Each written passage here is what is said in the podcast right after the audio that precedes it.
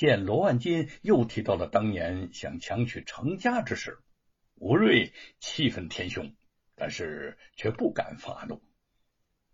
罗老爷，您喝多了，在公众面前大提男女之事，多有不便。几年前的事情已经时过境迁，再说我的女儿早已许配人家了。若是别的女子，老爷我呀，肯定不会吃回头草。可是你的女儿貌若天仙，老爷我就是念念不忘啊！罗万金说着，拿起茶碗压了一口茶，突然他的动作停住了。只见他哇的一口就吐了出来，那地上那只蜈蚣还在如如爬行。罗万金一边漱口一边暴怒的叫喊：“这这，谁吃了豹子胆呢？啊，敢害你家罗老爷，我我我活剥了你的皮！”望着罗万金的丑态，吴瑞不仅窃笑不已。他尚不知道这一切都是吴承恩的杰作。看到吴承恩向自己这边挤了过来，还很高兴。怎么才到啊？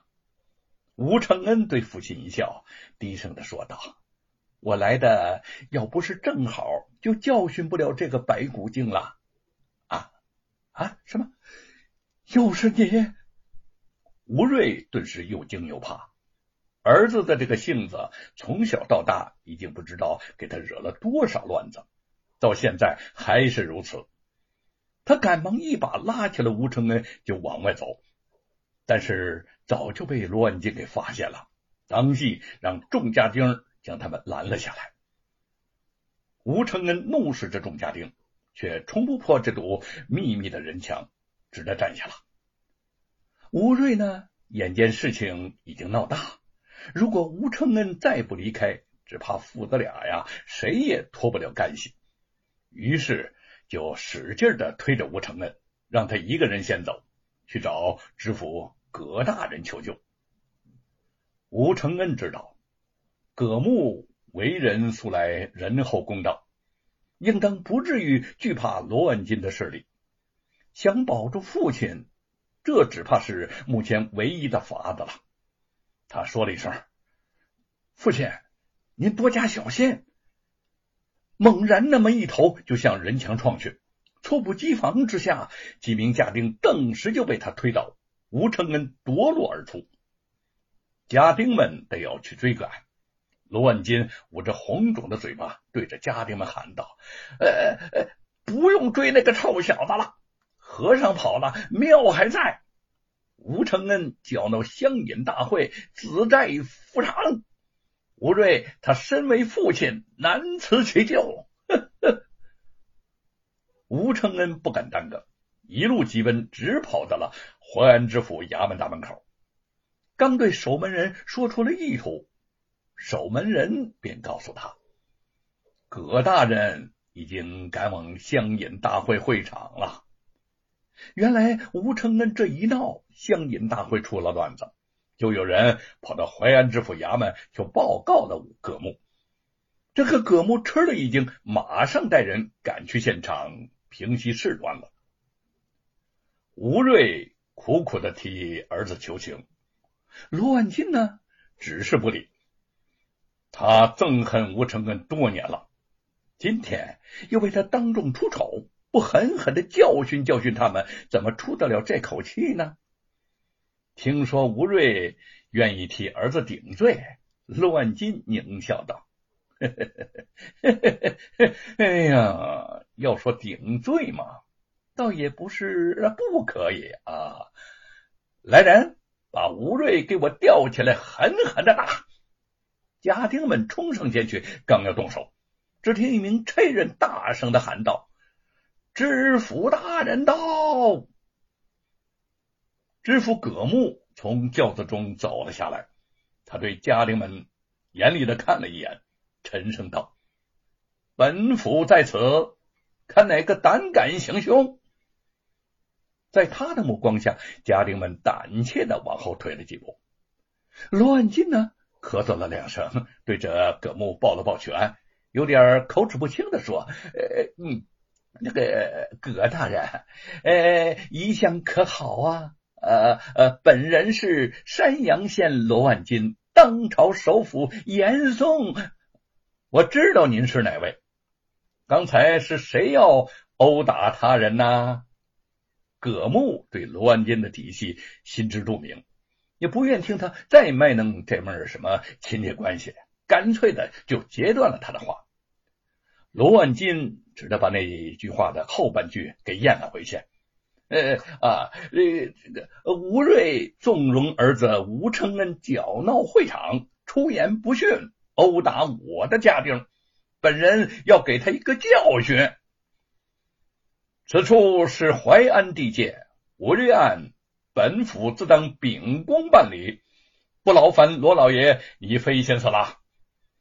葛木面色一沉，转向差人说：“吴瑞犯案，难逃法律制裁。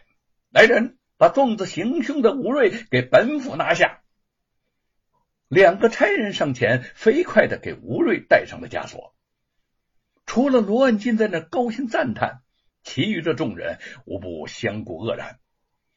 淮安坊间盛传葛大人清正不阿，不惧权势，今日一见却大谬不然呐！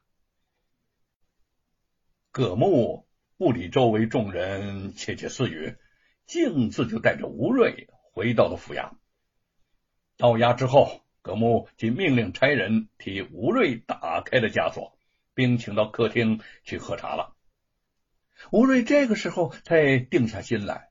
他知道葛木是为了要从罗万金的手中救出自己，才演了这么一出戏。大人的恩情，小人没齿不忘啊！吴瑞说着就要给葛木跪下，葛木呢连忙拦过，温和的说：“哪里哪里呀！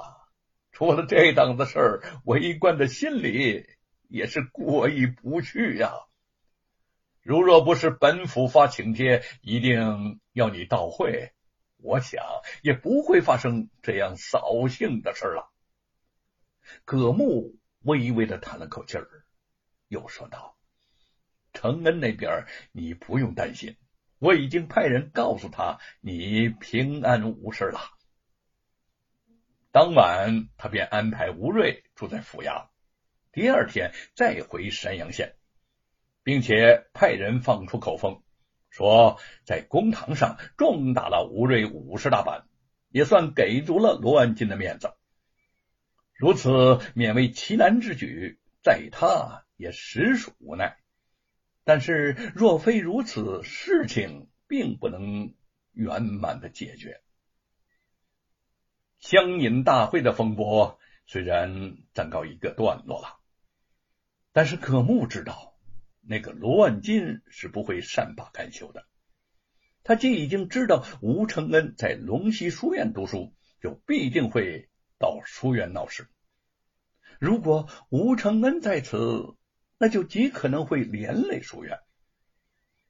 虽说人才难求，但这个龙溪书院乃是自己极大半生的心血创办起来的，实在不想刚刚开始。就毁于细枝末节呀！乱金不可怕，可怕的是他的表兄严嵩老贼。为此，他特意找来胡连商议解决的办法。嗯嗯嗯，你所说的呢，也是我所忧虑之事。对葛木的担心，胡连也深以为是。吴承恩虽然是个才，可终归是个祸端，不适合再待在书院里了。而且看上去他对研读八股也没有什么大兴趣，不如啊，让他在外面历练一番，说不定也能够成就一番功业呢。葛木重重的点了点头，两个人计议已定，便命人在龙须书院内张贴告示。将吴承恩从书院除名，许多士子对此议论纷纷，都认为此举对吴承恩不公。